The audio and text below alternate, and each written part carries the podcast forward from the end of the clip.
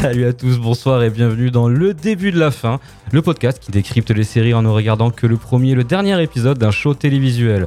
Aujourd'hui, pour ce 23e épisode, on va s'attaquer à la série d'animation japonaise absolument tout public, Devilman Crybaby, réalisée par Masaki Yuasa et produite par Aniplex en tant que série originale Netflix. Avec moi pour vous parler de lycéens en pleine transformation corporelle, de rap improvisé, de démons et d'instinct primaire, Mylène, Salut Nelson, Artouze. Formidable, Luc qui fera notre ingé son ce soir, Bonsoir à tous, bonsoir Karim. tellement solennel, Manu du podcast euh, Le Coin Pop, si je me trompe pas, ça fait longtemps que t'avais pas vu Manu Oui, ça fait. euh, J'ai fait qu'un seul euh, début de la fin avec vous et c'était The Good Place à distance. À une époque lointaine où on pouvait pas se voir. C'est vrai. Ouais, ça fait un moment, ouais. Eh ben content de te revoir, et Vivien de chez la RVLT Corp qui vient apparemment exorciser la série. Et oui, euh, moi aussi c'est mon deuxième, du coup j'en avais fait un, j'avais fait euh, Bojack Horseman. Je t'avais oublié, désolé. Aujourd'hui, les cobayes du début de la fin sont Nelson et Mylène qui n'ont vu que le premier et le dernier épisode de Devilman Crybaby. Allez, c'est parti pour le début de la fin.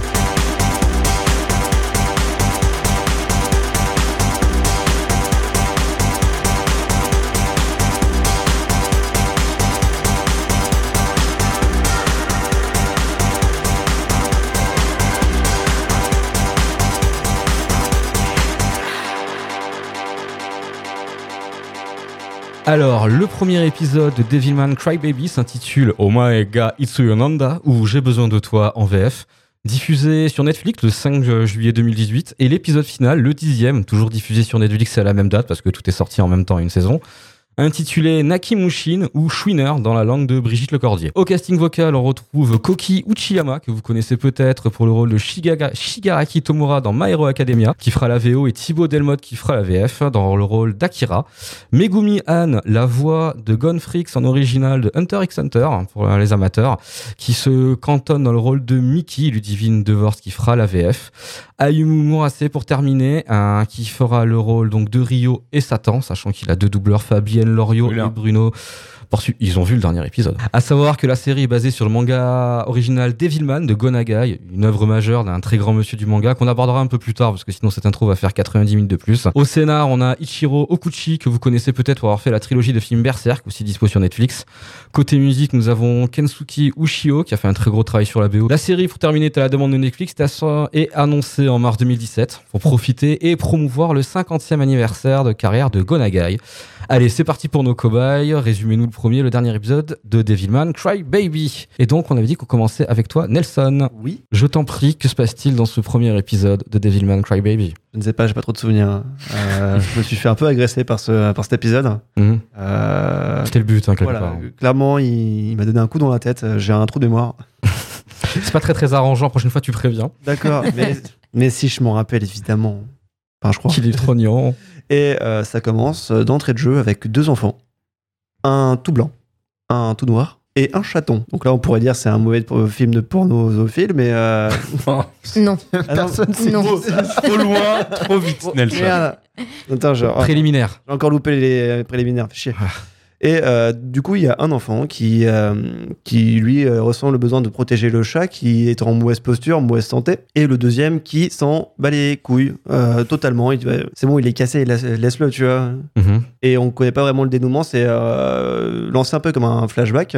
Ouais, c'est un côté souvenir par contre, Ouais, ça, c'est c'est identifié. c'est- hein. c'est totalement un flashback de la jeunesse de euh, Akira et Ouais. de Rio. C'est ça. Qui, euh, alors, On a quand même un dénouement sur la mort du chat. Ah oui, oui, il effectivement. pleure. Oui, il pleure euh, sous la pluie.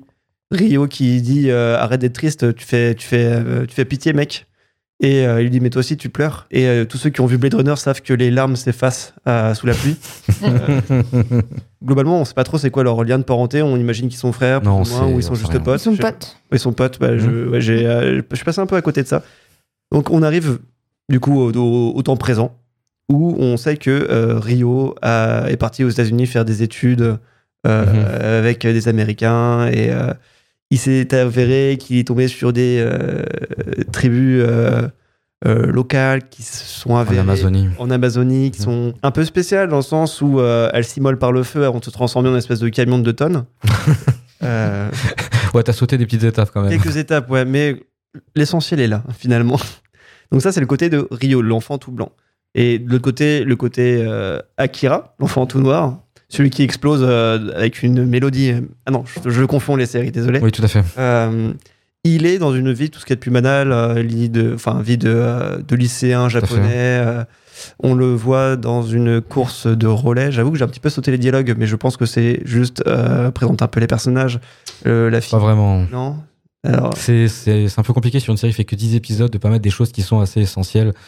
Et alors, t'as pas loupé grand chose, mais Ouais. t'as loupé la caractérisation qui se fait rapidement en fait. En fait, ce qui, ce qui m'a un peu impressionné dans cette premier épisode, c'est que c'est une suite de, euh, de euh, situations initiales sans vraiment de contexte. Mhm. Donc, être lancé comme ça directement dans le premier épisode sans vraiment avoir les, euh, les connaissances, c'est euh, très, euh, très perturbant et c'est facile de se perdre. C'est abrupt, hein, je suis d'accord. Et tu comprends pas grand chose. Il y a plein de scènes, t'es en mode. Qui, qui, Ah, qui, qui fait ouais, quoi. Mais d'ailleurs, il y a, enfin, il y a même la relation euh, Akira-Rio est définie hyper tard, en fait, dans, Ouais, dans story, tu vois. Elle est ouais, très spéciale. Enfin, c'est très facile de, de s'y perdre. Donc, T'as pas tes repères d'animé en plus que dont t'as l'habitude d'avoir. Après, il y a un point important que t'as pas dit sur le chat. C'est pas qu'il dit de le laisser, c'est qu'il veut le tuer. ah oui, c'est vrai, il C'est sort un cutter. Il veut le tuer au cutter. Il sort un cutter, effectivement. J'ai Il y en a un qui est émotif et l'autre qui est pragmatique. efficace, je dirais plutôt. Est-ce que tuer un chat, euh, est-ce que c'est pragmatique? Ah non, alors Il- attends. Alors il veut pas le tuer, il veut abréger ses souffrances. Il veut l'euthanasier. Ouais. Exactement.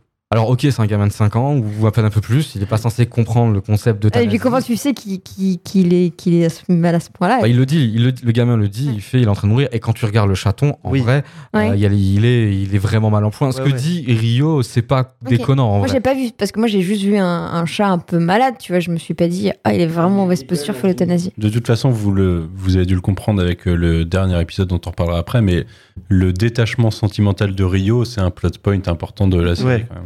Ah, oui, effectivement, comme disait Karim, il y en a un qui est vraiment plus carré- enfin, pragmatique et l'autre qui est totalement full sentimental. Bah ouais, et juste un truc pour appréhender même la description des épisodes, voir que tout Devilman Crybaby, c'est un truc qui s'attarde étrangement pas sur les détails.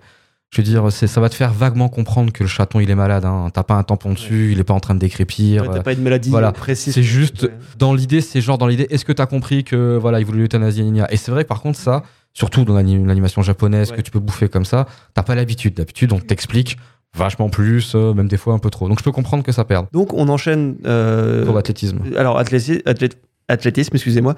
Euh, ça passe, caractérisation de personnage. On aborde une scène sur euh, un ponton, sur un lac, Mm, tout à fait. avec euh, personnage féminin, celle qui faisait la course de Mickey. Mickey. Euh, qui est du coup très grande sportive et, euh, Ouais. et un peu riche, il me semble. Ils, ils ont dit non? Non. Belle famille, ça on sait pas trop, mais surtout. Non, elle est populaire, star- en fait. Elle est populaire, c'est une voilà. star montante de l'athlétisme, mais pas que. En fait, il y a un truc dans la série, c'est que le- la, la popularité des gens par rapport à ce qu'ils sont vraiment est assez exacerbée. Mm, fait. C'est un peu une superstar, Mickey, alors que en fait, c'est juste une athlète dans son lycée, quoi. Ok, ok. Et donc Mickey se fait agresser par Planet Rap. C'est ça. Voilà. donc là, il y a Jean-Michel Beatbox qui fait son beat. Mm. Et euh, Antoine euh, Rap de Tess qui impose, euh, impose son flow. Avoue, qu'il est, avoue, avoue que les gars, ils sois calment. respectueux un peu Il a- parce il a qu'ils le sont flow. forts. Avoue, il calme. Après, Antoine impose son flow, euh, c'est un très bon flow. Hein. Je... C'est parce qu'il a un prénom de merde qu'il a pas un bon flow. Ça, je me rappelle même pas qu'il y a eu du, du rap. Ça m'a pas marqué du tout. Et pourtant, C'est ouf, ça dure, parce que ça dure Ouais. 1 minute 30. Bah Non, non, ouais. je me rappelle Le rap juste de dure pas cette une conversation sur le ponton, en fait. Mais je me rappelle pas de ce qui s'est dit, je me rappelle pas qu'ils ont rappé. Non, C'est pas le plus long Oh. rap de la série, parce qu'il y, en a- Non. il y en a souvent, en fait, il y en a tous les épisodes. parce que là, il a duré 30 Pas que secondes long. max. hein, Je ouais. confonds avec un autre, mais il est long. mais, il est, mais il est bon. Il est Vraiment, euh, Je peux les écouter. Pourtant, le, le rap japonais, j'ai du, j'ai un peu du mal, parce que je comprends pas les mots. Et, euh, mais là, je, sans comprendre un petit peu euh, la chose, juste le flow place, enfin, passe vraiment très crème. Donc, il y a cette euh, situation d'agression qui est un petit peu stoppée par Akira qui est en, en bas du, du ponton sur un bateau. Il, Qui vient la sauver, en gros. Ouais, il la ça, stalk de ouf. Non, il, Ah. il s'assure qu'elle est en sécurité, nuance. Mais après, c'est compliqué. Je suis plus dans, si dans le premier épisode, on a leur relation. Non, on n'a pas, en fait. C'est pour ça que c'est normal que pour vous, Mais, ce soit un euh, stalker. hein. ouais. Bah, pour moi, c'est un stalker parce qu'il parle avec sa, la sœur de Mickey et Mickey s'en va et en fait, euh, elle, elle pense rentrer avec lui et elle se retourne et il se barre et on comprend qu'il suit Mickey en fait. En fait, il vit dans sa En fait, par contre, ça, ce que tu apprends dans le premier épisode, c'est qu'il est adopté, il vit chez eux. Oui. Il est pas Il est pas adopté, ses- parents sont, de- sont jamais là, en Il fait. est bien, ouais, oui, mais enfin, ça, je l'avais compris, mais ça n'empêche qu'il devait rentrer avec l'autre gamine et finalement, il se barre pour. Parce qu'il y a une scène que vous avez oubliée aussi. Alors, normalement, Akira est pas au courant, mais on a Mickey au téléphone avec son manager. Mm, mm. Et là, son manager, c'est la première fois qu'on voit un adulte complètement dégueulasse. hein, et ça introduit aussi ce qui va se passer avec, le, avec les sabbats, avec les parties, où on voit en fait que son manager il veut. Oui, mais surtout, c'est qu'à la base, il veut simplement essayer de la récupérer pour la sauter. Oui. Déjà, il l'a fait poser en bikini. Cette après- scène-là où euh, le mec il euh, tourne plusieurs photographies Ouais. avec du coup des, euh, des, des personnes qu'on imaginait être des adolescents euh, Ouais, en ouais. situation de euh, d'orgie, drogue. En skins party. ouais. Ouais, c'est ça.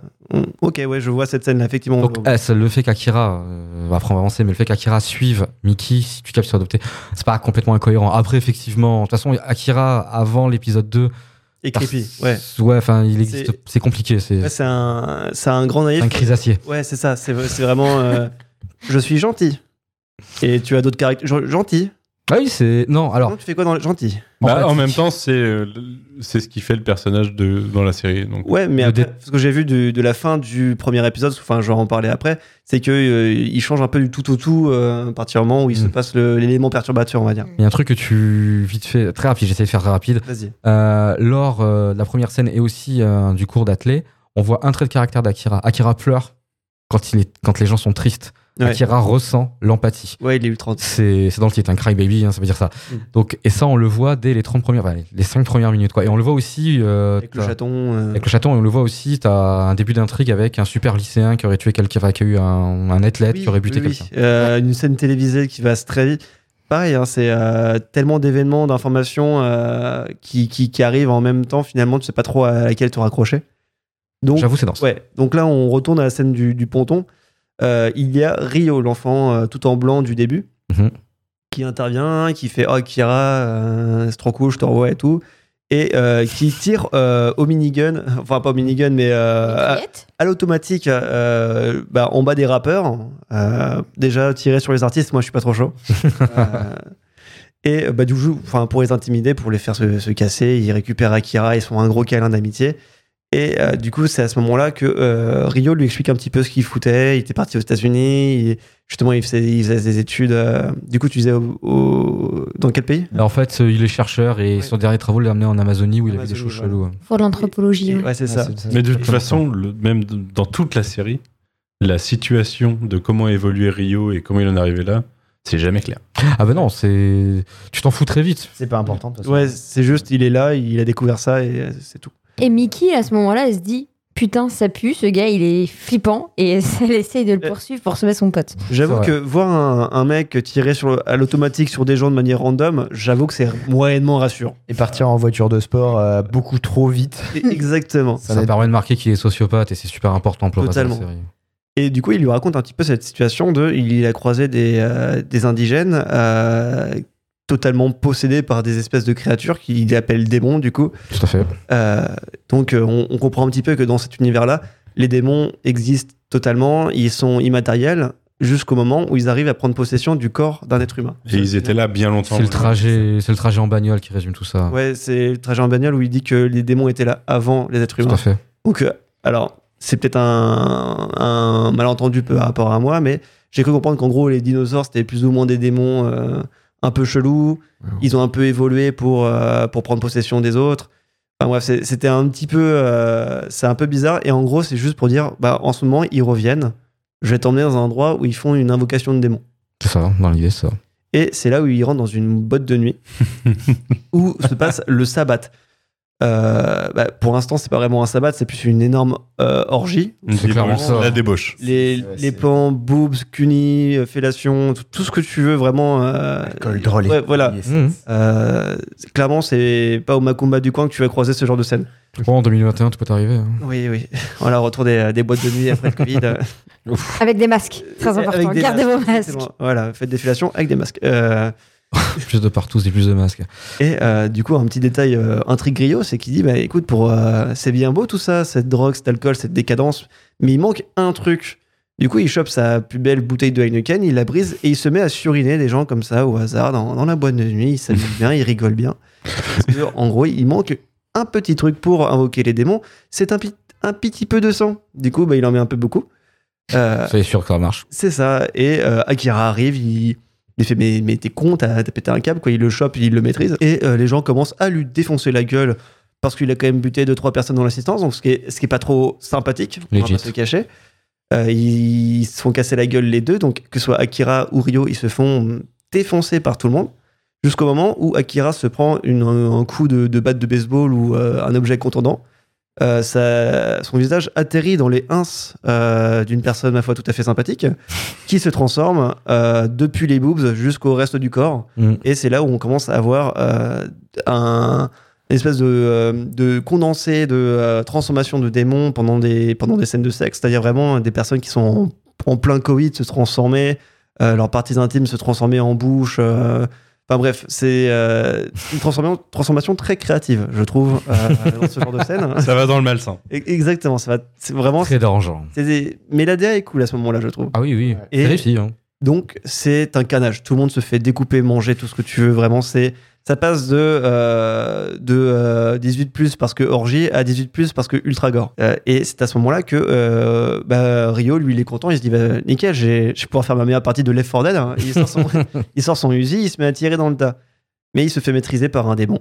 Euh, Il filme avant, non? Parce qu'il y avait une Ouais, question de il veut ouais. filmer parce il qu'il veut montrer temps, à ouais. tout le monde que les démons existent. Oui, C'est vrai, c'est vrai. J'ai omis ce détail. Donc voilà, il a filmé, il s'est fait maîtriser à pouvoir- après avoir tiré de- sur l'assistance, et c'est à ce moment-là que euh, Akira court pour essayer d'aller le sauver, en sachant très bien qu'il euh, va potentiellement se faire bouffer par une espèce de tyrannosaure Cherche pas de sang. fion, euh, voilà.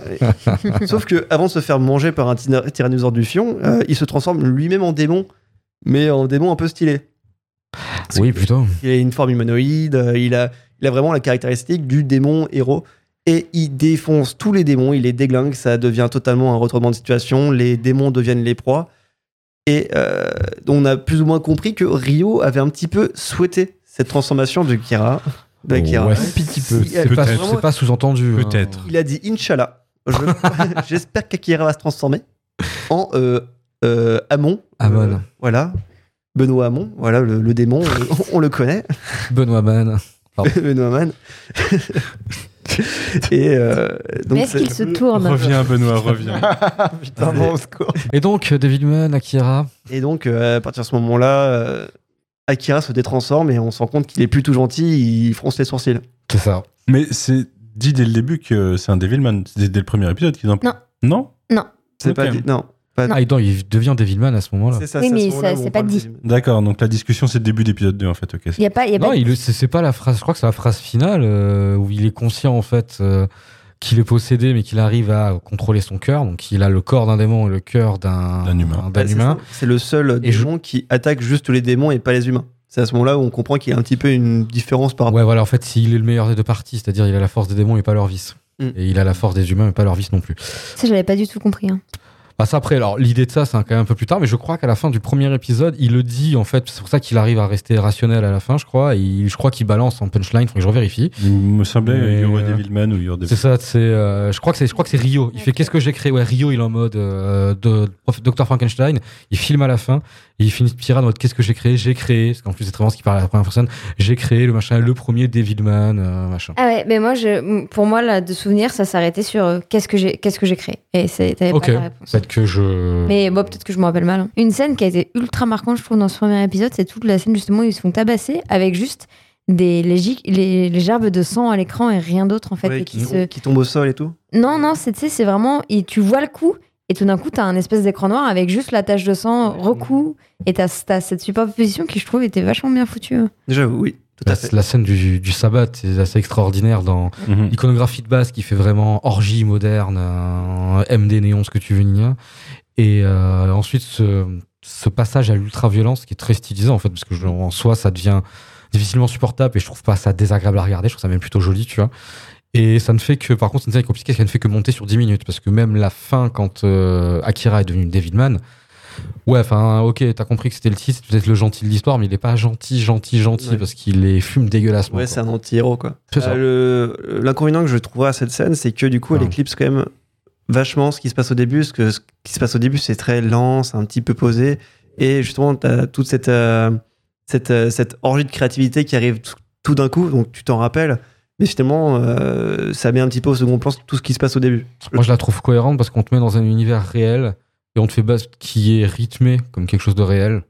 Et je trouve justement la, la montée cauchemardesque ultra cohérente avec ce qui est en train de se passer réellement. Pour Akira, c'est ce qui est en train de se passer. Pour lui, il y a 10 minutes, ça allait. Ouais. Il a eu le temps. Un machin, normal, ouais. Et là, d'un coup, c'est comme toi, enfin, je sais pas, moi, c'est comme ça que je l'ai vécu. Genre, comme toi, t'es en soirée, t'es trop bourré, d'un coup, tout allait bien, le resto, machin et tout. Et pour un truc, à un moment, tu te retrouves, il était chez les flics. Tu. Ouais, tu te retrouves dans l'éclipse de, de Berserk. hein. C'est ça, voilà, tu vois. C'est vrai que euh, je sais pas si je suis quasiment sûr qu'ils ça- sont servis un petit peu comme référence. Et vraiment, euh, pour ceux qui connaissent pas Berserk, très bon manga, essayez d'y aller, d'aller le lire. Mais euh, globalement, en fait, il y a ce qu'on appelle une éclipse où tous les démons se réunissent Mm. pour faire une espèce de festin avec des êtres humains. Et c'est juste. euh, Te répondre, c'est Kentaro Miura qui a piqué à Gonagai Ouais, ouais, pour Berserk. Berserk, Ah c'est bien après. hein. Euh, euh, Devilman, c'est 72, je crois. ça. Et Berserk, c'est, je viens de vérifier, c'est que ça a été commencé en 89. Ok, parce que Devilman, en fait, à la base, c'est quoi? C'est un animé? C'est un manga? Non, c'est un manga. C'est un manga papier? Mm. Ok. Des petites choses à rajouter sur le premier, sur ce premier épisode de Devilman Crybaby? Bah, je vais le faire en parlant du dernier, parce qu'il y a des flashbacks dont on n'a pas parlé.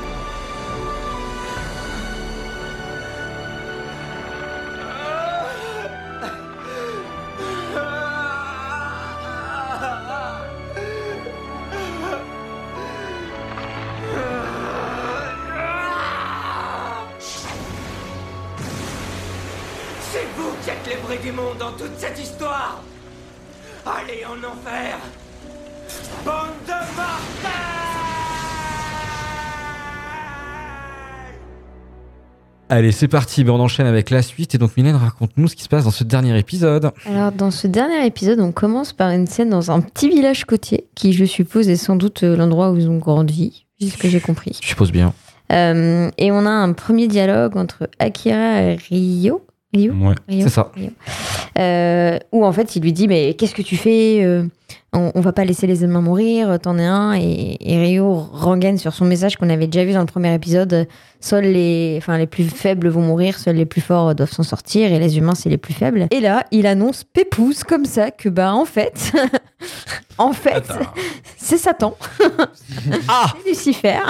C'est clair. euh, et là, on a du coup un gros, gros flashback qui est du coup très, très flagrant. Quand je regarde juste le premier et le dernier épisode, qui est toute une première scène, qui est la toute première scène du premier épisode, Absolument. du coup, on a- dont on n'a pas parlé, Mhm. avec des images d'anges en arrière-plan, euh, des images de, de, de choses qui tombent sur la Terre, de la Terre avec ses démons, euh, d'une espèce de grosse apocalypse. Et là, en fait, bon, on nous raconte que bah, il a défié, euh, il a défié Dieu, il s'est fait punir, il est allé sur Terre là où il y avait tous les démons, etc. Ouais, avant très qu'il y ait les accurate humains. avec euh, la vraie. Enfin, C'est ça, avec le, avec le vrai euh, truc de, de Lucifer, avec. euh, Mm.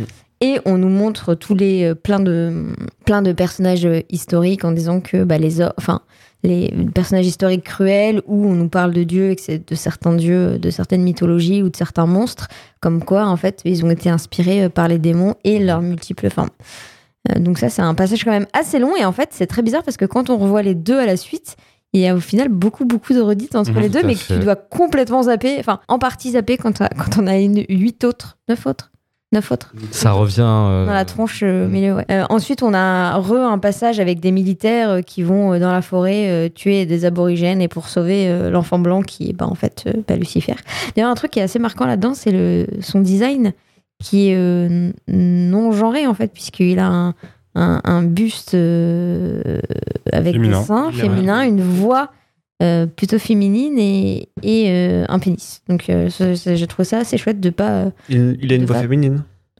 euh, en VF, En oui, VF, en ouais. VO, non. Ok. En VO, non Ok, bah, c'est en. VO. En VO, c'est pour ça. Ouais, c'est, c'est con parce qu'ils auraient pu prendre une voix non genrée aussi. Bah, en fait, en japonais, c'est une voix qui fait vraiment. Ah oui, bah, voilà, en japonais, c'est bien, c'est que c'est non genré. C'est Ouais. c'est un homme, non Je crois que c'est attends. Ouais, c'est une voix vachement androgyne. euh, c'est un homme qui l'a fait à la base. Ils auraient, putain, ils auraient pu faire ça.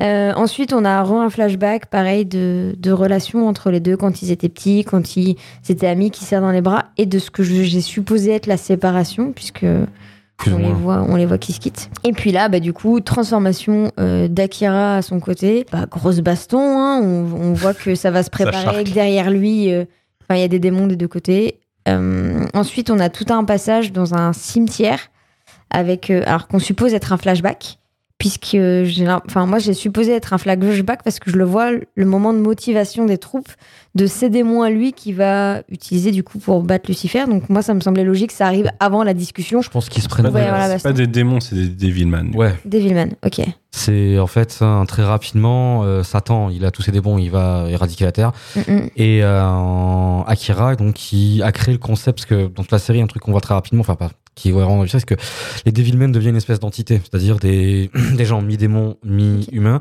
Et donc, euh, en gros, il y a un hashtag Je suis un Devilman. Voilà, en gros, l'idée, c'est Ok. ça. Et donc, bah, il réunit des gens qui sont. Comme euh, lui qui veulent sauver les humains. Exactement. Donc on a tout ce passage-là, et puis là on comprend que Mickey, elle est décédée, euh, je crois, enfin Ouais, c'est bah, plus ou moins à ce moment-là. C'est elle qui les a inspirés d'ailleurs. qui a-. C'est elle qui a inspiré le mouvement des Devilman, euh, du coup. Ouais. C'était un passage très bizarre parce que du coup j'ai rien compris, mais qu'il y a un- des humains qui se préparent à la guerre avec des tanks. Mais je ne savais Mhm. pas où, ni quoi, ni comment, ni pourquoi. Ok. Partout où ils essayent maladroitement de te mettre des images d'un espèce de plan monument qui explose à Paris, ainsi de suite. Mais l'idée, c'est que c'est le chaos. euh, partout. Des volcans aussi euh, qui pètent de partout, etc. etc. C'est le bordel. Ah, bah, c'est le- c'est l'apocalypse, hein, Ouais, c'est clairement. Il n'y a rien qui va. On a, et c'est après, on a des petits moments d'entrecoupés de, de moments de baston entre euh, Rio et Akira, des moments de monstres. Ah, pareil, j'ai pas compris du coup le. On a un plan juste après avec quatre personnes monstres attachées à des câbles et notamment la femme démon lait qui, qui sort du lait partout et qui agresse les Mm. gens. Et à un moment, je me suis posé la question est-ce que c'est Mickey ou pas? Non, Mais Non, c'est euh, une Devilman. c'est une. ok, c'est aussi c'est des Devilman qui eux. C'est du, c'est du recrutement en fait. là. C'est- Ok. Ouais, c'est ou de l'expérimentation, je sais pas trop, mais Ok. Assez rapidement, en fait, c'est mine de rien, la temporalité est assez longue dans Ouais. la série. C'est- les- dans les huit épisodes que vous avez loupé, même à un moment où les Devilmen, on va dire, les démons sont connus par les humains. En fait, c'est pas très bien dit dans la série, mais je pense qu'ils s'en foutent volontairement et il se passe du temps. Mais il y a un gros break euh, Ouais. entre épisodes 7 et 8. C'est ça. déjà. Ouais. Ouais. Euh, on a des moments de baston, on a des moments psychédéliques euh, partis chelous, et on a un moment où là j'ai absolument rien compris. le passage de relais, qu'on revoit 18 000 fois. Très important le relais dans la. Ouais, voilà. C'est c'est normal que ça te manque. C'est complètement normal. Ouais, parce que le, le fameux. Alors j'ai supposé que c'était euh, Akira qui allait passer le relais à Rio petit et qu'il le laisse tomber, Mhm. mais on voit cette scène genre. Cinq fois d'affilée Mhm. et cinq fois il se passe strictement la même chose. Donc Ouais. j'étais en mode à un moment il va le rattraper. va- Non, non, non. ok. C'est pour montrer la, à la fois la persévérance et le côté euh, inamovible de Rio. Quoi. Tout à fait. Et puis il y a d'autres moments chelous. On a une scène qui arrive juste après les relais où on a Akira qui du coup se retrouve autour d'une table avec des bonhommes noirs qui perdent tout d'un coup tous la tête. Ok. Euh, on continue de voir l'apocalypse sur euh, Terre méta. vers la fin euh, de l'épisode. Euh, grosse, grosse, grosse baston où ils finissent dans l'Antarctique, hein, je suppose, au fond de la glace, au fond du, Oui. Au fin, au fin fond de, au fin fond de la Terre. Et- Grosse baston où euh, Akira perd plein de membres et à chaque fois les, les fait compenser par des Par démons, ouais. qui se Ouais, des sacrifient pour devenir un membre. Ouais, genre euh, les- ses jambes notamment par deux bras, verres, ouais. ses jambes.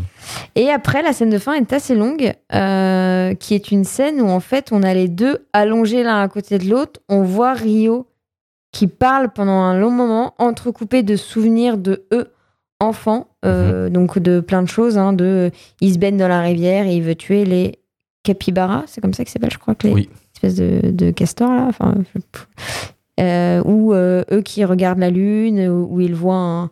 C'est un lapin, je crois, qu'ils voient un Ouais, moment. les. Japonais estiment qu'ils voient un lapin dans la lune. où il regarde l'éclipse, le moment où il y a le chaton, justement, etc. Le moment où il pleure. En- Encore, encore une fois, ces premières scènes, le chaton, le moment où il pleure, etc. Et tout d'un coup, euh, toute fin, on se rend compte qu'en fait, euh, Rio, il parlait au cadavre d'Akira, puisqu'il lui manque euh, toute la partie en dessous le nombril. Et là, il y a une scène qui, qui m'a foutu les poils, alors que j'ai aucun attachement au personnage, puisque j'ai regardé l'épisode 1 et l'épisode dernier, où il lui dit non mais me laisse pas seul, j'ai besoin de toi, il faut que tu sois là, me laisse pas seul, euh, réponds, réponds. Bah, on, on se rend compte bien que ça va pas être possible, hein, il, il lui manque toute la moitié d'un corps.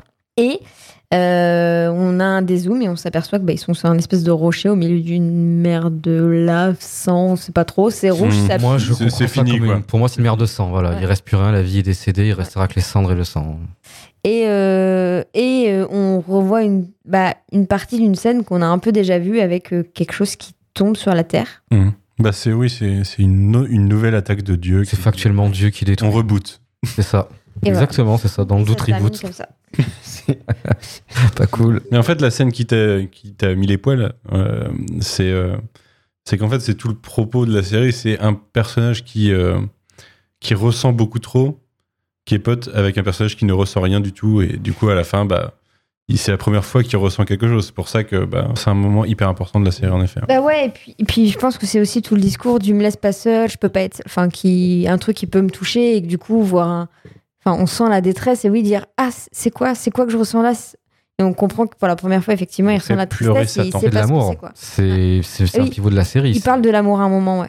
Même le- dans les flashbacks qu'on avait oublié de citer au premier épisode, euh, la phrase qui dit l'amour n'est qu'une illusion. En fait, il y a vraiment, il a la, au début du premier épisode, il y a un moment, on voit le plan sur la Terre, ainsi de suite, et on entend en fait Rio, on sait pas encore que c'est Rio, on entend Rio dire euh, que la, que l'amour, euh, enfin, il démolit l'amour, il dit, euh, j'ai plus les termes exacts. Mais à un moment, il dit que c'est ouais, c'est une illusion, mais qui vaut la peine Voilà, d'être ressenti ou un truc comme Et ça. euh, au début, il ouais. dit ça, il dit que donc l'amour est une illusion, le chagrin aussi, ainsi de suite. Et à la fin, il recommence le même discours au moment où il parle à Kira, et il finit en disant que en fait, maintenant, il comprend. Que ça, il Mm. comprend pourquoi ça vaut la peine. Mais effectivement, la série commence avec une voix du coup féminine en français Mm. que tu comprends pas qui c'est quoi. Et J'avoue que j'ai jamais vu la série en VF, ça doit être très perturbant ça. Bah ouais, parce qu'en fait, tu commences. Tu perds une continuité. tu, com- tu comprends pas qui était le narrateur et à la fin, bah, tu comprends que effectivement, euh, c'était c'était Lucifer. Quoi. Yes. Des petites choses à rajouter sur l'épisode? Moi, ça m'a pas foutu les poils parce que je me dis, bah, t'es con, c'est toi qui l'as tué. Ok, euh, Vivien. Euh, ouais, non, mais, enfin, c'était pareil les poils, mais bon, bah, moi aussi j'avais vu les, les autres épisodes, donc euh, il y avait, comme tu le disais, tout le par- toute la partie euh, ultra importante, quoi, où il, il se rend enfin compte que, euh, que tout ce que. En fait, le, ba- le passage de bâton a été fait, au Mhm, final, mhm. finalement. Le relais est passé, parce que ça y est, il a enfin compris ce que c'est l'amour et la tristesse. C'est- ouais, Il y avait pas mal de dualité dans, le, dans la série, et c'est l'une des dualités. Truc euh, qu'on n'a pas du tout, je suis désolé qu'on n'a pas parlé, mais on n'a pas parlé de la post-crédit, Oui, la post-générique. ah oui. Je euh, l'ai pas vu. alors, Euh, moi non plus. bah, je vais. Sur, la, sur le dernier épisode ouais. Mais je me, je me demande si ça coupe pas avant. Si tu... Non, sur Netflix, euh, il y a ouais. deux post-génériques qui coupent pas les deux. Il coupe pas, ouais. Ok. Et du coup, il y a quoi? Dites, racontez-nous. Alors en fait, c'est le plan du début où tu vois la première fois la Terre et la Lune. Tu vois d'abord la boule de feu. Tu, genre, tu vois l'attaque en fait. euh, tu vois la même attaque de Dieu que tu vois dans le premier épisode. Attaque de Dieu, la boule en fusion, une espèce de planète qui va se reconstruire. Tu vas voir la, tu vas voir qu'elle va se transformer en Lune. Là, tu vas voir une Terre. Et là, le plan va tourner. Tu vas voir une deuxième Lune. Donc en fait, ça pourrait potentiellement dire que la Lune, c'était un proto, une prototerre Voilà. qui a échoué. D'où l'expression de reboot de Manu. Ok. Ouais, Voilà, ça. Il, a- il- il y avait une lune avant et maintenant il y en a deux, donc c'est-à-dire qu'il a clairement re-reboot la planète.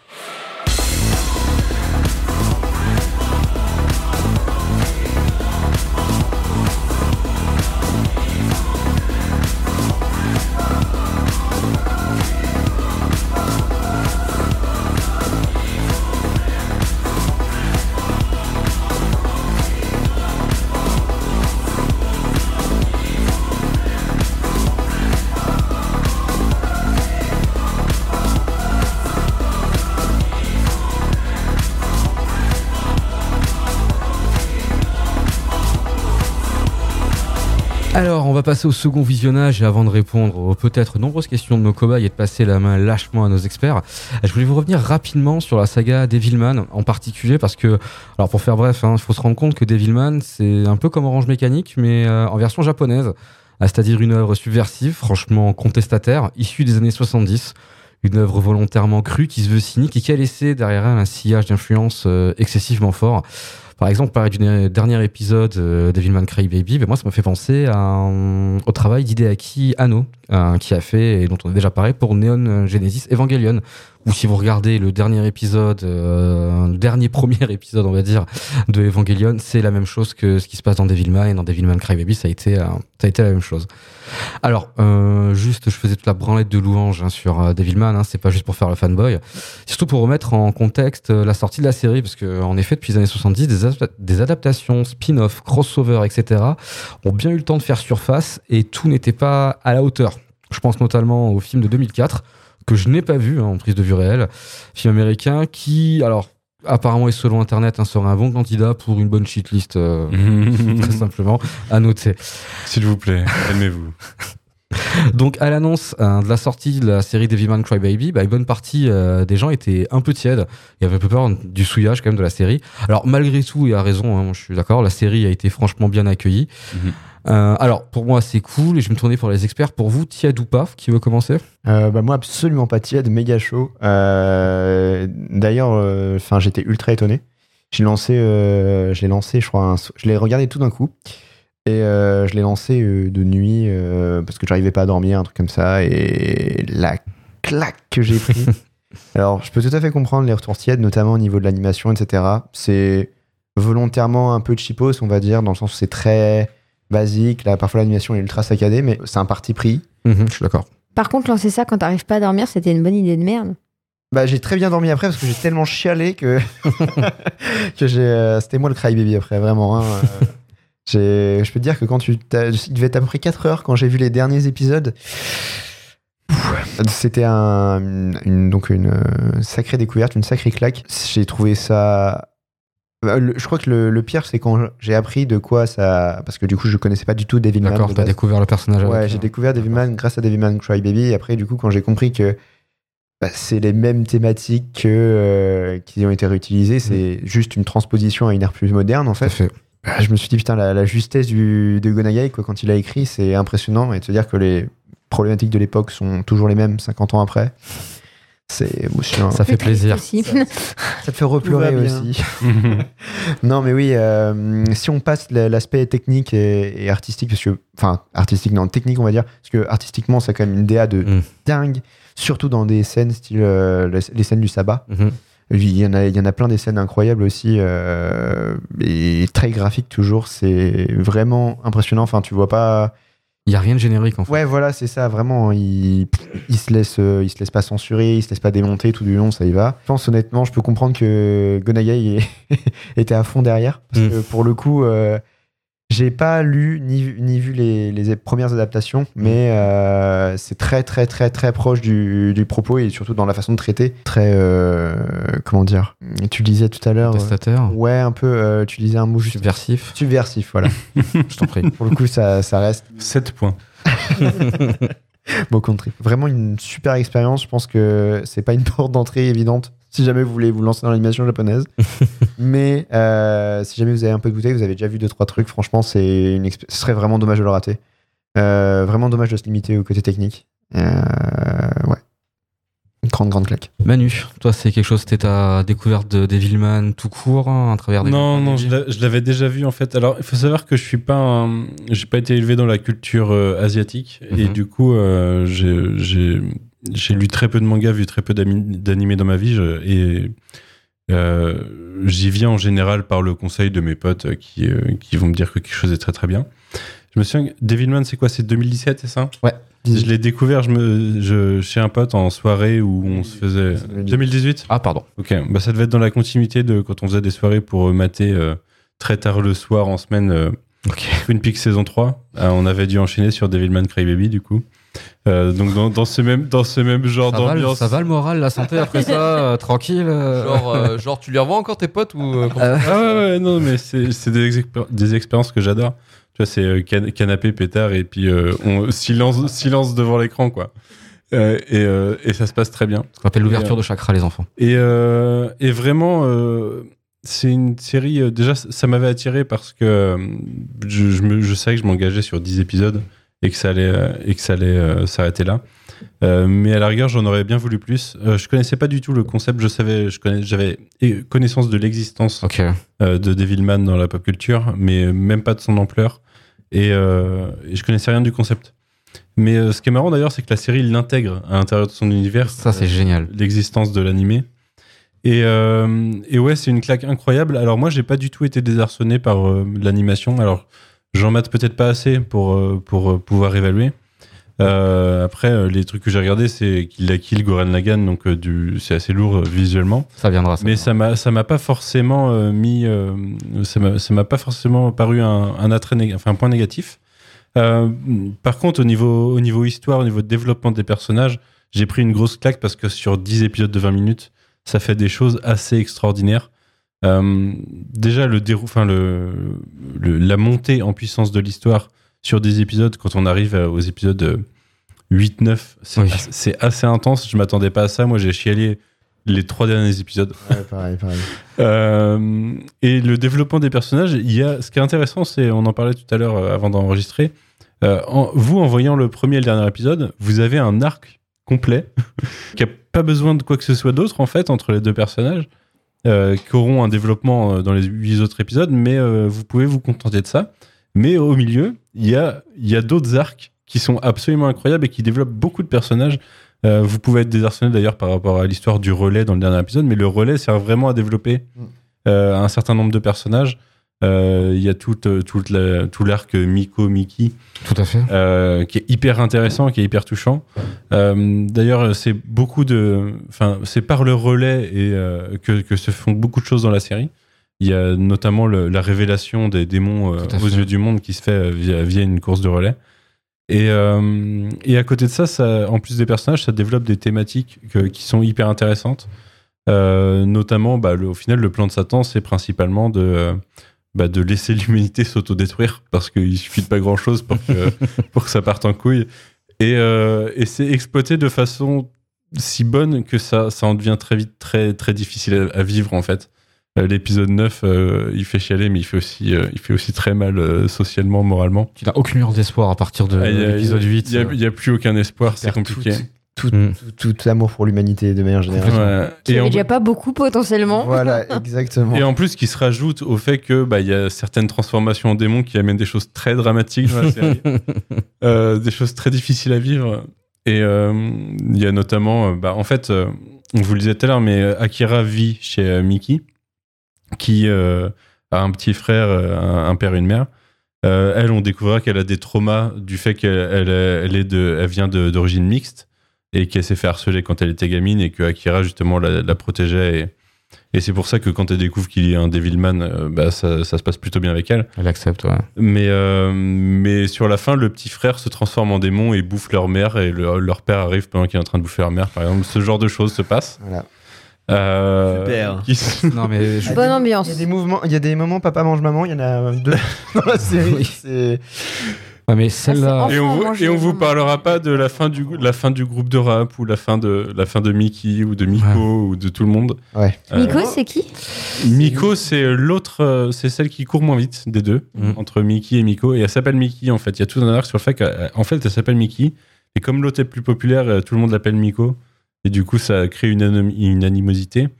Mais euh, leur relation est complètement développée et résolue au sein de la série. C'est assez incroyable. Car elle, elle aussi devient une Devilman euh, en cours de la série. Miko Ouais, Euh, Miko. Et il y a un autre athlète euh, de relais qui devient aussi un Devilman. Et les deux ont un arc qui se croise. Qui est euh, celui pendant- qu'on a accusé d'avoir tué quelqu'un C'est ça, Ouais. celui qu'on voit en. Sauf que lui, lui, à la fin, prend le camp des démons pendant que Miko prend le camp de, de- d'Akira. Avec une scène de séparation magnifique entre Mickey et Miko. Euh, Et Mickey meurt Ah, comment mais- du coup Ah, Mickey. Voilà. Ah, je vous laisse, les Oh gars. là, oh là. J'ai dit quoi, les experts elle meurt dans Tenez, une- les experts. Elle meurt dans une course de relais où en fait euh, sa maison se fait attaquer parce qu'elle poste sur Instagram un message de défense de Akira qui a été dé- dévoilé en tant que démon par euh, Ryo. À un moment où il trahit à la télé et il dit que il dit que Akira est un, est un démon quoi. Ouais, il fait un Alors sale un montage de, le- il fait un sale montage Ouais. de la première. En fait, tout ce qu'il a filmé dans le premier épisode, il fait un montage. Pour faire croire que c'est lui qui a tué Ouais. Il les a tué carnages. tout le monde, ouais. On voit pas les autres démons. Et c'est un moment où, les démons ont commencé à envahir la Terre et où les humains tuent un peu plus que les démons par prévention. Ok. Et, euh, et Mickey fait un message sur Instagram de défense de Akira en expliquant que c'est une bonne personne. Et du coup, se fait target par euh, les, humains, les humains haineux. Et euh, quand elle se fait target, il y a à peu près tous les personnages euh, secondaires qui euh, sont Ah, encore en vie à ce moment-là, qui sont chez elle. Donc de la bonne délation Ouais. des humains qui Ouais, c'est en, mo- mode monstre de Frankenstein, on vient brûler ta maison et mettre ta tête sur Et une pique la- et ça se finit comme Et ça. du coup, elle se, voilà, tout ça. elle se en fait, elle se fait démembrer tout simplement et, Et ses membres En fait, elle s'enfuit et elle se fait, elle se fait tirer dessus et après, après mettre sa tête sur une pique. Et tous les, tous les mecs qui étaient là, le groupe de rap principalement qui était là pour essayer de le défendre et de défendre la maison, Et ça fait, vra- finissent tous sur des piques. ça fait vraiment aussi euh, présentation de l'humanité comme des démons en soi, même avant Ouais, même. très ouais, mais c'est c'est une problématique, enfin, c'est un, un Dans- message. Ne serait-ce que dans l'épisode 1, tu vois, tu vois déjà les, les mecs rendre leur justice en juste tabassant euh, de mecs, bon, de mecs qui ont buté des gens au hasard, mais quand même, euh, les mecs, ju- juste, ils essaient pas de les interpeller, ils essaient juste de les tabasser à mort. Ouais. C'est- Les démons, faut pas les, les voir comme simplement des antagonistes monstres qui viendraient d'une autre planète. C'est encore une fois, c'est vraiment une métaphore en fait. De, de la Euh, partie des gens d'entre eux, enfin C'est oui. ça, je veux dire, c'est cette histoire de bien, c'est la caricature de, De la peur de l'autre et de. Exactement. Et t'en as quand même beaucoup. Ça voudrait dire que la plupart, on a un démon en nous, et puis, enfin. Bah, on ça fait partie. Du coup, il y a des démons sans transformation physique. Ou pas dans... En fait, les, les Devilman. Les Devilman peuvent, être, peuvent avoir l'air Voilà. Mais sinon, les démons, une fois qu'ils sont transformés, ils sont transformés. Quoi. Non, non, les démons Non. se retransforment. Ils peuvent aussi regarder ta silène, par exemple. Ah ouais, c'est vrai. Jenny, euh, Jenny aussi, euh, il y, en a- il y en a plein. Bah, le- quand ils font les présentateurs télé, ils sont. Oui. Le, le mec qui surveille, euh, qui surveille les élèves euh, au sport, qui Mm. est dans un fauteuil. Oui, qui a un démon Euh, aussi. euh, Lui, qui- c'est un démon semi-réveillé, quand même. C'est ça, voilà. Et du tu le vois deux fois, il bouffe une La, la caractéristique d'un d'un Devilman, c'est un démon qui est euh, Qui garde son âme humaine, en fait. ouais, qui protège les humains globalement. En fait, dont, dont le cœur humain dépasse la volonté du démon. ok. Et du coup, il Donc, contrôle oui. son corps, mais. euh, Parce que les démons. peut être- il peut y avoir des Devilman connards qui veulent tuer Oui. euh, aussi. Bah oui, justement, l'autre athlète euh, qui devenait Le Devilman. super lycéen. qui psychopathe et qui euh, est un démon lui-même. Mm. Et c'est par lui d'ailleurs que se pas passe la révélation de, des, des- des- des démons aux yeux du monde. Mais enfin, c'est un coup monté de Rio, mais Et la mécanique du relais, du coup, vous le disiez que ça avait une importance parce que ça résout plusieurs trucs, mais ça résout quoi? Enfin, En fait, en euh, en fait, le relais déjà est scénaristiquement présent euh, très souvent tous les deux épisodes. Et t'as des choses majeures qui se passent souvent liées à des courses de relais sur des relations entre personnages. Par exemple, Manu parlait de Miko et de Mickey, et aussi du super lycéen. C'est des sportifs là. Et là, alors, déjà, où c'est important, c'est que l'épisode 6 se passe en fait dans une espèce d'événement sportif, le champion, enfin, le, le meilleur lycéen du Japon, un truc comme ça. Mm. Comme d'hab, il y a beaucoup trop de gens qui regardent, ainsi de suite, il y a. Et là, ben, euh, Rio fait en sorte que le monde apprenne que les démons existent. Donc, il fait, en gros, il fait. Bonne ambiance. Oui, bah, il n'y a, plus- y a pas de survivants, hein, voilà, clairement. C'est aussi simple que ça. T'as un stade rempli. Clairement, à la fin de l'épisode, tu n'as pas de survivants. Et ensuite, en fait, hein, euh, la métaphore du relais revient tout le temps parce que euh, ça reste quand même des ados qui grandissent quelque part, Mm. euh, qui ont peu de repères. Et je trouve que la série met une grande emphase, en fait, sur l'incapacité des adultes à gérer, en fait, euh, le monde qu'il y a autour d'eux. Et ils vont passer. Il y a beaucoup de personnages, en fait, qui, de base, ont des dénouements qui sont positifs. Le seul souci, c'est qu'ils meurent à l'épisode 9. Mais en vrai, Mickey, elle a son des. En fait, tout ce qui est lié à travers le, le passage de témoin moral fait en sorte que tous les personnages évoluent quasiment en bien. Mickey, elle évolue en c'est une bien. histoire d'entraide aussi. C'est ça. Et c'est pour ça que ça vient jusqu'à la fin, parce que c'est il te, il te le martèle quand même aussi pour que tu comprennes bien. Parce que l'œuvre veut avant tout te faire comprendre plein de choses. C'est. On a besoin de s'entraider, de, de s'aimer, euh, d'arrêter de. Mais il y a tout un discours dans l'épisode 9, je crois, du coup, de, de Akira, euh, quand il est transformé en Devilman, qui essaye de protéger les humains des autres humains, parce que euh, Rio lance l'idée que en fait tous les, les démons sont en fait des gens frustrés qui au bout d'un moment finissent par devenir des démons du coup donc il, il lance une grande purge contre les gens qui semblent un peu Ouais, pas, pas kiffer leur vie quoi Ouais, c'est ça. donc beaucoup de monde et, euh, et du coup il y a des pelotons d'exécution des choses comme ça et, C'est l'occupation. et Akira fait un discours, euh, un, di- un- un discours d'amour quoi à l'humanité en leur demandant d'arrêter quoi. Et il y a un certain nombre de gens qui viennent lui faire un câlin, mais ça se finit pas totalement bien non plus. Ça commence par les enfants en plus. euh, Ouais, c'est les enfants. assez- Les premiers à lui tendre la main parmi les humains, ce sont les enfants. en. Très belle scène hein, où il se met devant en chialant. Et... Ouais. Mais il faut se rendre compte qu'à partir de l'épisode 7 et 8, le monde, je dis bien le monde, hein, pas le Japon, le, Le monde a- est détruit. a changé, ouais. C'est, t'as des scènes où tu vois les protagonistes que tu connais qui essayent juste d'aller faire, je dis au pif, hein, des courses. Euh, c'est, euh, c'est banlieue 13, hein. T'as les Mhm. gars, ils arrivent pour t'agresser. C'est, c'est, enfin, c'est Orange Mécanique. C'est le monde d'Orange Mécanique, en fait, euh, où tout le monde a peur de son Il voisin. y a des pays qui se sont fait raser par des armes nucléaires. Ouais, c'est tentant, les infos, ainsi de suite. C'est alors même s'il est pas critique autant que ça sur l'étranger, c'est plutôt une, je trouve une preuve d'ouverture. Enfin après il y a plein de petits détails aussi qui, il y a aussi, enfin ça sert énormément le propos du Devilman, hein, ça sert aussi sur le problème de l'étranger, du racisme en règle générale, je veux dire de l'étranger. Euh, Il y a des détails que je trouvais très bien. Je le disais tout à l'heure, par exemple le fait que la famille de la famille de Mickey euh, est une famille métissée. Euh, le père est américain, je me trompe pas, tu me disais Ouais, Manu, c'est ça. voilà Le et euh, le reste, euh, enfin, la mère est japonaise. Et ce qu'il y a, je trouve par exemple de très fort, ce que vous en pensez, c'est que le seul personnage en vrai humain qui essaie de tirer l'humanité vers le haut, c'est le, c'est encore le seul personnage métis. Ce que tu vois pas trop, après, c'est peut-être qu'il y en a, mais on t'en parle pas, tu vois. Et ça, c'est pareil, je pense que c'est pas anodin, tu vois, venant de la, de la part d'un pays comme le Japon, où, euh, avec tout le respect que j'ai pour eux, ils sont très insulaires et ils aiment exporter leur culture, ils aiment pas trop importer les cultures des autres. Je trouve que c'est un message très très fort, tu vois, qui va même au-delà de la figure iconique du Devilman. T'as un gros discours anti-guerre aussi. euh, tu, durant tout le truc. euh, bah, globalement, que quand il y a la guerre, il n'y a pas de pas de gagnant, quoi. Et il n'y a pas de survivants. Ouais, C'est- ouais, c'est c'est l'idée du il n'y a pas de gagnant, tu vois. Euh, les deux essayent de lutter pour. euh, même, même les démons qui ont l'air d'être largement en supériorité, tu vois, sur tous les domaines, ils sont plus forts, plus. Enfin, Ouais. ils sont trop forts. Malgré tout, il n'en reste pas un à la fin non plus. Oui, ils sont ils sont défoncés par tous Dieu. morts. Ouais, ouais. Non, même pas, même avant. Hmm. Concrètement, il reste que, bah, il reste que Lucifer, et, enfin Satan et. C'est Alors ça, je n'ai pas compris à la C'est- fin. Non, c'est parce que Dieu est déjà intervenu personnellement, Ah, je oui, c'est ça, ouais. C'est que il leur essaie de lancer la- l'attaque nucléaire, justement, une Ouais, attaque exact, nucléaire. exact, ouais. Donc, bref. Direct. Dans tous les cas, c'est c'est la merde. Et puis, euh, du coup, ça renvoie au contexte quand t'es dans les années 70. Mais au moins, ce qui est bien, après avoir vu ce dernier épisode, c'est que on sera pas surpris de qui meurt dans la série parce qu'on sait que personne ne survit. Oui, voilà, tu n'es pas d'attente. Il n'y a aucune surprise là-dessus, c'est cool.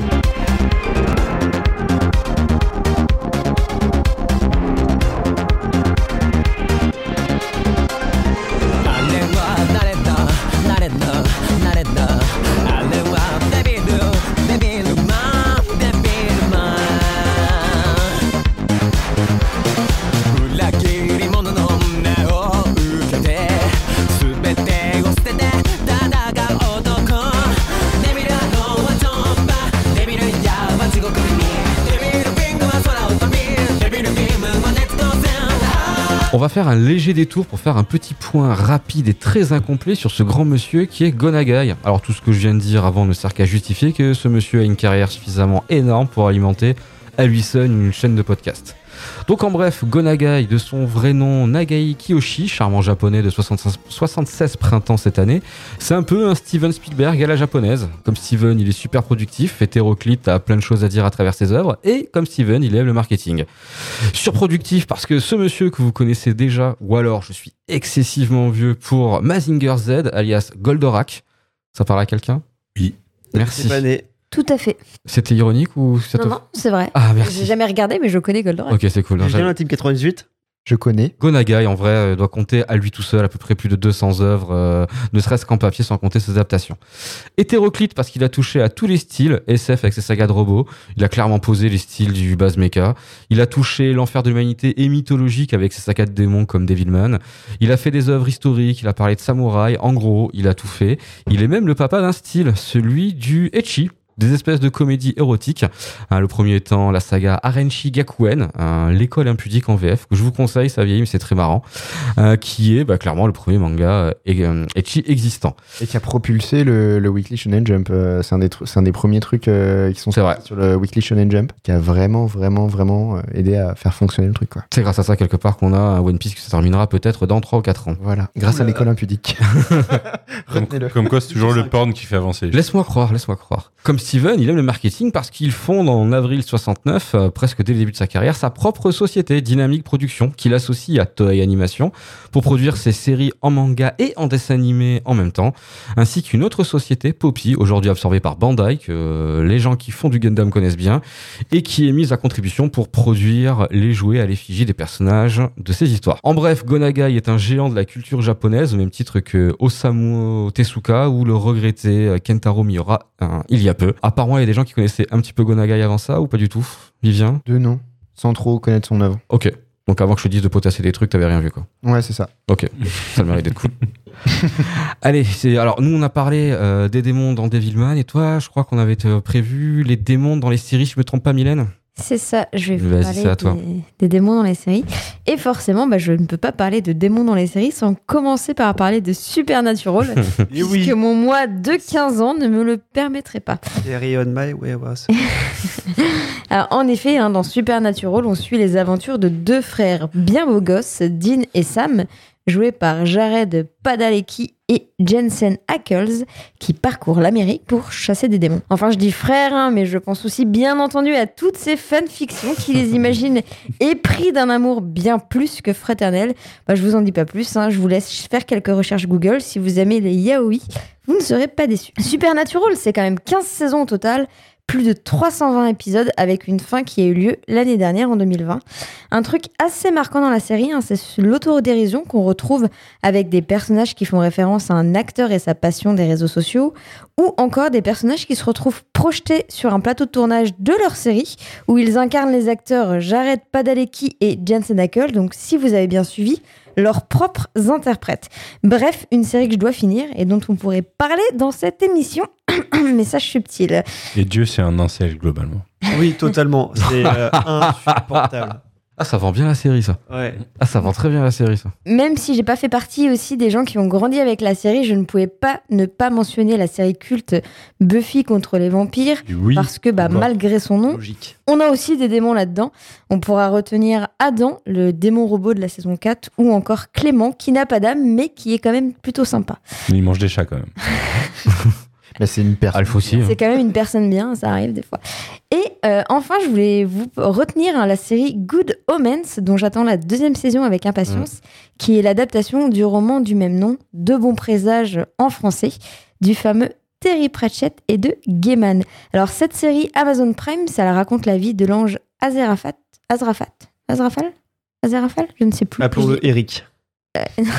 Non, Eric, en ce moment, c'est cursed. J'ai fait, Euh, fait une faute Z. Je crois que c'est Azerafal de mémoire, mais Azrafal.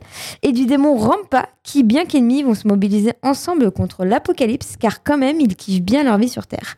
Euh, la première série ne comporte que 6 épisodes pour l'instant. Et pour la petite anecdote, il faut savoir que Pratchett et Gaiman, ils avaient depuis bien longtemps le projet d'adapter l'œuvre en film, euh, mais ça n'avait- jamais abouti. Et Pratchett étant mort en 2015, bah, ne voulait pas finir l'adaptation seul, mais il a reçu une lettre posthume de Pratchett lui demandant de finir le projet. Et à l'avant-première de Londres de la série, du coup, il y avait une chaise vide Ouais. en face de l'écran avec un chapeau et une écharpe en hommage à l'écrivain décédé. Voilà, pour Terry Pratchett, euh, extraordinaire, mais peut-être euh, pratique, effectivement, comme tu dis, euh, Manu. Et ben voilà, comme vous avez pu le constater, hein, les démons, c'est pas un thème hyper original dans les séries parce que j'aurais aussi pu citer Charmed, bien sûr, ou encore le très connu Luci- Lucifer, qui a donné pas mal d'émoi à certains et certaines d'entre nous. Mais je sais pas vous, mais perso, je me suis pas lassée et j'ai hâte de voir les nouveautés des prochaines années en ce qui concerne les démons. Ok, t'es chaud des démons, quoi. J'aime bien. Ça va. Stylé. Ce qui est marrant, c'est que Lucifer, c'est une adaptation d'un comics tiré de Sandman de Neil Gaiman et que Supernatural, c'est inspiré par Neil Gaiman. Et c'était Aziraphale le nom que j'avais mal orthographié. Merci, Mylène. Allez, on va repasser à la vie des cobayes. Un petit peu de musique avant.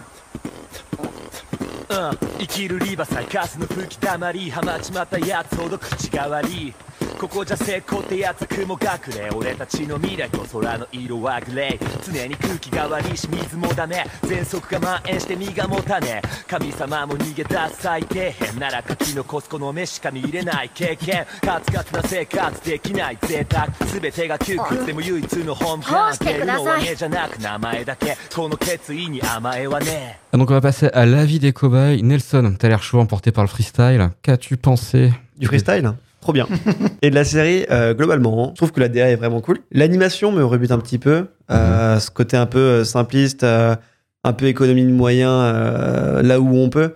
Je pense notamment au- à l'épisode final où on a des plans d'ensemble de paysages où c'est vraiment juste des images fixes, mais tellement fixes que j'en parlais à, à- à Manu juste avant, mais en gros, tu vois les moutons, mais les moutons sont, je sais pas, ils, juste ils ne bougent pas. Tu, j'ai vraiment l'impression que le mec il était avec son iPhone sur une espèce de fresque et il a bougé comme ça tout du long en mode c'est bon, c'est un paysage.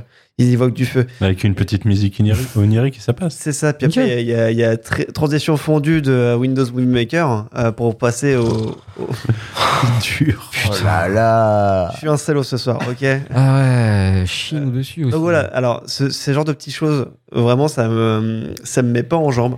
Cependant, euh, oui, je me fais vieux, ok, j'ai 23 ans. Connard. Tais-toi, tais-toi. Achève-nous, vas-y. Mais euh, à part ça, en fait, euh, ce côté un petit peu euh, critique, euh, côté euh, vraiment le monde va pas bien et il va se faire défoncer la gueule. Je voir une œuvre comme ça qui est pas forcément une une, une good ending, mais vraiment forcée et naïve. Et voir un, un côté, euh, bah écoute, euh, les erreurs sont peut-être vouées à être répétées euh, au fur et à Mmh, mesure, à fait. encore inlassablement. C'est des thématiques qui, finalement, j'apprécie. Et je pense que, euh, que ce soit le scénario, euh, ainsi que la DA et les personnages peuvent me fa- faire passer euh, au-dessus du, euh, du côté un peu euh, cheapos de l'animation. Je pense que euh, je serais euh, chaud pour me mater la série, d'autant plus que, bah, comme vous l'avez dit, elle est courte. C'est 10 épisodes de 25 minutes, c'est 5 heures. Quand je viens de me taper euh, 15 saisons de Supernatural à T'as pas 45, peur. 45 minutes l'épisode, 20, 20 épisodes par saison, 15 saisons. Voilà, on passe d'un marathon à un petit footing tranquille euh, le matin Oui.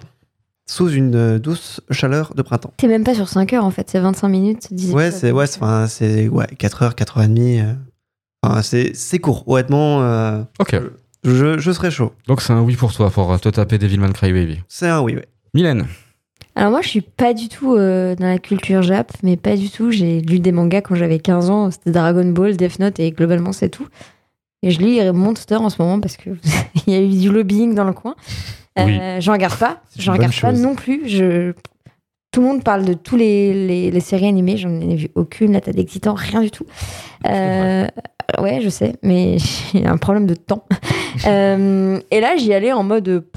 pff, ça me, enfin, j'étais pas ultra motivée. Euh, la DA est cool. Moi, c'est pas l'animation tant que ça, c'est vraiment le trait. Euh, les traits des personnages et tout, c'est, j'aime pas du tout. Je, je trouve pas ça beau. En fait, ça me parle pas. Euh, c'est le truc qui me rebuterait le plus, je pense. Même s'il y a des scènes que, à contrario, j'ai trouvé très belles quand elle perd ce trait en fait et qu'elle part dans des styles différents. Là, ça me parlait beaucoup plus. Après, ouais, c'est court. Toute la critique sociale me donne envie de le regarder en fait parce que Je comprends. pour ça, ça, ça m'intéresse de voir comment c'est traité, etc. Euh, donc, euh, j'aurais tendance à dire que la musique était chouette aussi. J'ai bien aimé la musique. euh. Est-ce que t'as envie de chialer, Mylène? On n'a pas beaucoup parlé de la musique. J'ai eu envie de chialer au dernier épisode sans avoir rien vu. Donc, je me dis qu'en tout tu chiales, regardant, ouais. je vais chialer au dernier. Et peut-être avant aussi. Euh, et puis, moi, je pleure très facilement devant les films et séries. hein, donc, euh, donc, Elle va t'achever. Elle va m'achever. Genre, pas regarder ça un jour où je suis déprimée. Non. Pas. En vrai, ouais, si, si un jour t'as une mauvaise nouvelle dans ta vie, euh, ne regarde pas ça parce que ça ne va pas t'arranger. Parce que ça t'apprend que le monde c'est juste de la merde. hein. Bah, non, ça, ça va. Je suis déjà au courant. Tout va bien. Mais. Ça te rabâche, pardon. Mais, euh, mais ouais, c'est ma seule crainte, ce serait ça, ce serait de me dire, j'ai déjà pas une très grosse foi en l'humanité. j'ai peur que ça n'aide pas vraiment à, à- à y trouver un peu de positif. Mais, euh, mais ouais, certainement euh, à l'occasion, quand j'aurai fini euh, Les Sopranos, parce que c'est long. Et qu'on va me tuer si jamais je suis pas experte pour la prochaine émission. Ok, donc c'est un oui pour toi aussi, Mylène? C'est un oui aussi. C'est beau. Deux oui, je crois pour l'assistance du reste, on avait déjà un oui, un oui. Luc, on t'a pas entendu? Oui, oui. C'est le oui, c'est le non? Je- Juste deux mots. C'est le oui Oh oui, merci. Non, non, mais moi je l'avais vu, donc euh, j'avais pas besoin non plus de me la ramener en disant Ah, j'ai vu que le premier et le dernier épisode. Non, non, j'avais tout vu. Euh, et moi, euh, je l'ai vu pour l'émission, là, euh, en pépouze. Bon, franchement, euh, voilà, moi je suis pas aussi optimiste que vous, j'ai- j'aime bien sans plus. C'est le tiède. C'est parce qu'il n'a pas de cœur. C'est la vie du Figaro. Euh, on, on- on C'est sait la vie que- du Figaro. on sait que Luc n'a pas trois d'âme. étoiles sur 5, bien entendu. Et big up à tous mes frères de droite.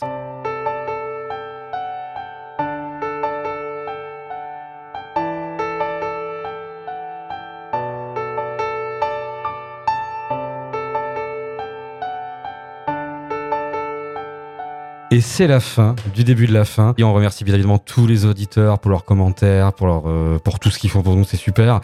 Apple Podcast et Podcast Addict pour proposer une série. J'ai un trou de mémoire, Norm- euh, Norman, je vais t'appeler Norman.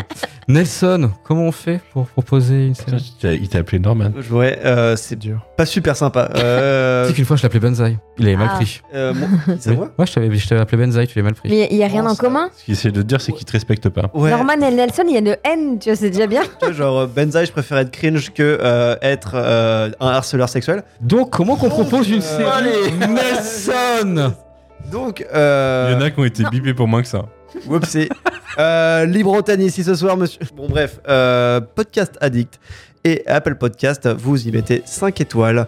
Vous donnez votre avis sur euh, l'émission que vous venez d'écouter, sur euh, vos auditeurs préférés, enfin vos, euh, vos chroniqueurs préférés, votre podcast préféré, et euh, aussi la série que vous aimeriez bien que on fasse euh, ensemble, et qu'on critique peut-être, qu'on dise du bien, peut-être qu'on Supernatural. peut-être qu'on l'insulte, comme Supernatural, qu'on pourrait insulter très fortement à quel point cette série est vraiment euh, discutable sur beaucoup de points. Calme-toi. De notre côté. vexé. hein. Non, mais cette série, j'ai eu beaucoup d'amour jusqu'au moment où je l'ai redécouvert.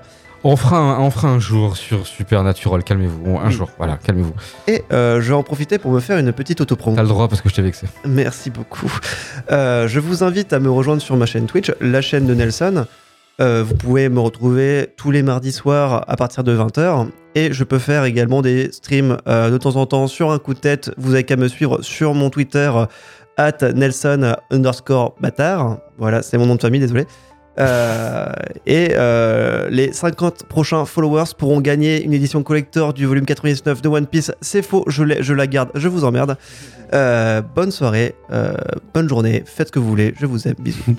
Je te souhaite le plus de monde possible. Merci à tous et retrouvez-nous le mois prochain pour vous parler d'une autre série TV en ayant vu que le premier et le dernier épisode. hervétufu.gmail.com pour le service après-vente. Retrouvez-nous sur la page Twitter de l'émission.